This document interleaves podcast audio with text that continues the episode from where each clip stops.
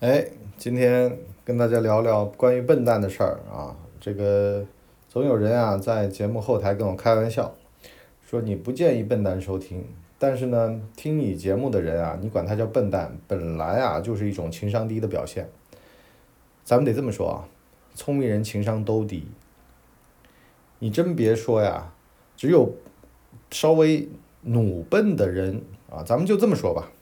智商里面呢，左宗棠比曾国藩高，所以呢，左宗棠就眼在头顶。曾国藩呢是庸才啊，就一般之人啊，他很努力，所以呢，他的情商啊其实是外热内冷啊，他其实是一个表面上看起来对人家很友好，那是因为他在现实里面栽过大跟头，因为呢他当官早啊，当高官的时间呢久，所以呢他在现实面前是被碰得头破血流。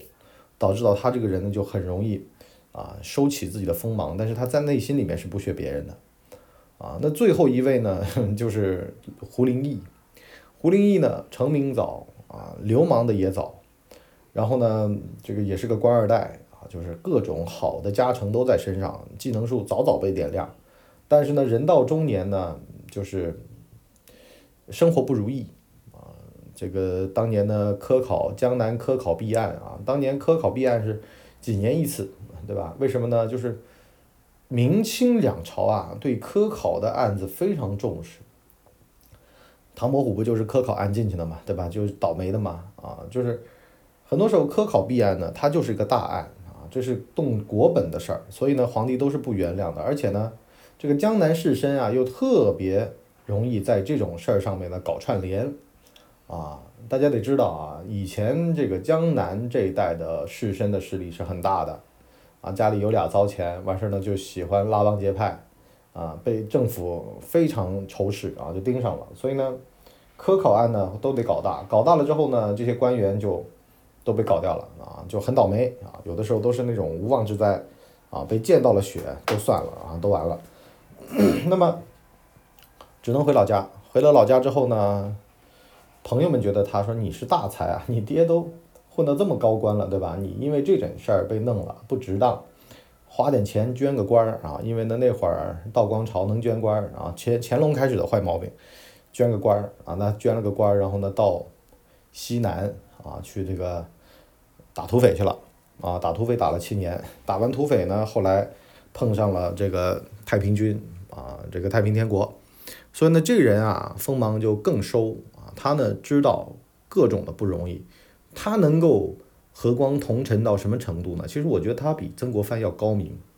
曾国藩呢就是太愣啊，但是呢他又装作很圆润的样子，实际上他就是个笨蛋啊。聪明人是怎么样的？聪明人圆润呢，就是胡林翼这种啊，有这个官文啊，就是那个湖广总督盯上他了啊，想给他穿小鞋，因为呢他前面四任的这个湖北巡抚全都死在任上。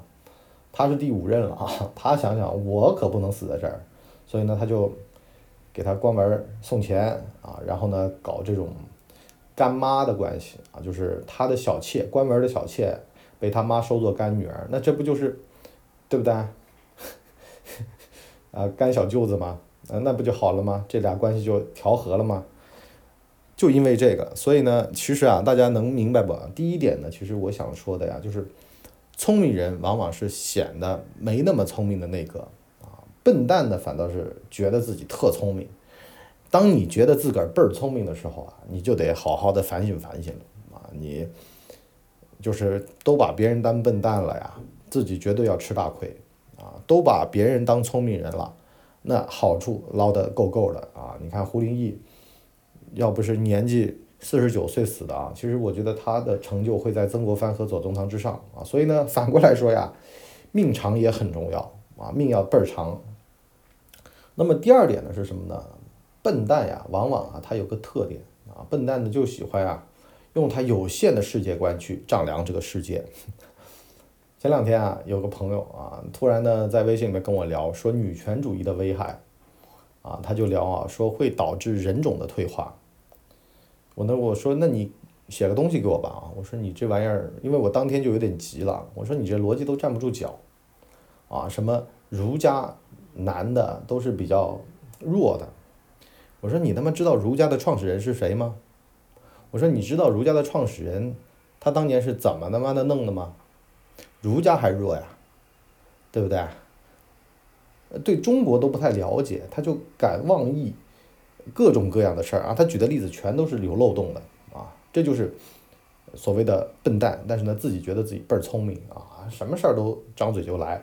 但是呢，你博叔也有这个问题啊！我这个在 佛家来说的话，我们都是造口业的人啊。什么叫造口业呢？就是很多事儿啊，其实你应该研究透了再出来说。但是呢，咱们总喜欢的这个事儿啊。没研究的特别透，就出来说这个就是我们做讲话这行的人的这个通病这没办法的，这是我们吃这碗饭的原因啊。但是呢，很多人啊，你没吃这碗饭，你呢就在生活当中，哎，这就说到了啊，低调做人，高调做事儿。低调做人就是你的在平时的生活当中啊，应该随大溜。高调做事儿呢，就是你在工作上你必须得啊竭尽全力。啊，就算显得蠢，你也得先把子弹给射出去，啊，人家说让子弹飞一会儿，那是生活当中让它飞一会儿，在工作当中，子弹飞就飞了，啊，先射了再说，先射了再瞄准，啊，好多成功人士其实都是这种，啊，看着特别愣特别傻，但是呢，有的时候就是说我我到时候就把那个靶呀，我就吹成我本来就是想打那棵树的，啊，那个标靶不是我要打的，哈，工作上要下笨功夫。然后呢，生活上呢要下巧劲儿啊？为什么呢？因为生活上如果也下笨功夫的话，那你就根本就没有任何的时间去处理工作啊。但是呢，生活上聪明呢，就是说你得把很多的事儿啊给研究透了啊，用心去经营你的生活，哎，用力去处理你的工作啊。因为呢，工作你是由弱变强啊，生活呢是你一辈子都要生活的，治学得严谨，闲聊啊得想过再说。啊不要乱说啊，很容易到时候无缘无故的，对吧？你又不靠这个挣钱，你惹了一堆事儿，啊，明明好事儿然啊，说成坏事儿。我不这两天抖音上看到一个事儿吗？说，哎，兄弟，你生了个小孩啊，恭喜恭喜啊啊！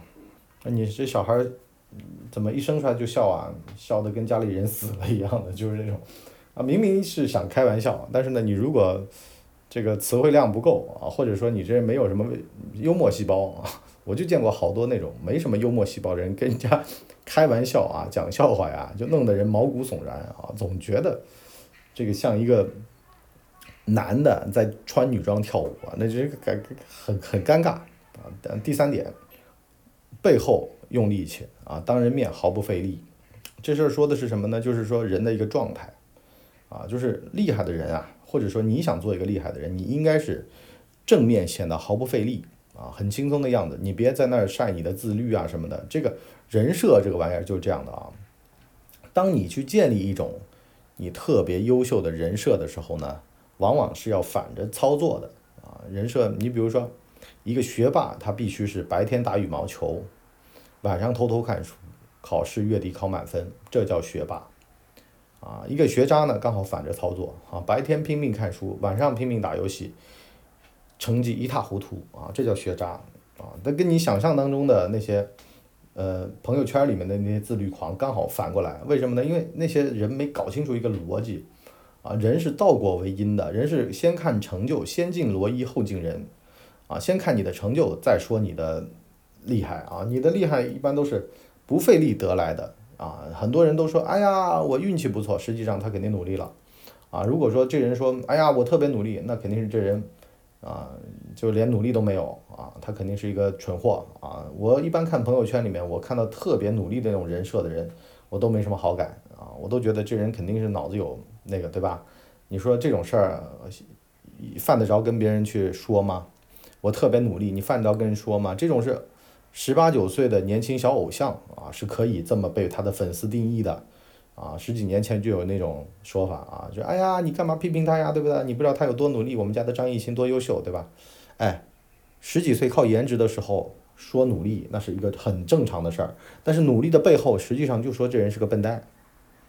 哎，你造这种自己的人设干什么呢？你不是本来就搞不灵精状况了吗？你就是个笨蛋吗？不能这么玩儿。哎，要聪明的话呢，必须得是啊，这个使巧劲儿啊，必须得。结果出来优秀了，人家再会去研究你到底是怎么成功的，没有说，哎呀，我一路往成功的路上走，但是呢，我一路摔跟头啊，这个就是个蠢货，对吧？这给人的感觉就特别，这人不靠谱啊，一辈子都得得不到重用啊。有的人一辈子得不到重用，是因为他老是跟老板强调他的苦，我在这事儿上用了多少力气，但是呢，老板是看结果的。你说人也是一样啊，旁人看你也是一样的，这人开什么车啊？哎呀。这人没有车，哎呦，那每天早上起来晒跑步，哎，这人就是 loser 嘛，对不对？哎，没钱了去挣钱呢，还跑什么步呀？你看，好的生活没必要跟人秀啊，做微商才要跟人秀，因为呢，他没什么好的生活啊，日子过得好的没空秀啊，一般都是苦命人，对吧？然后为了抖音上攒点流量啊，那是工作啊，工作要高调啊，生活要低调，行吧？我们今天就先聊这么多吧，我们明天见，拜拜。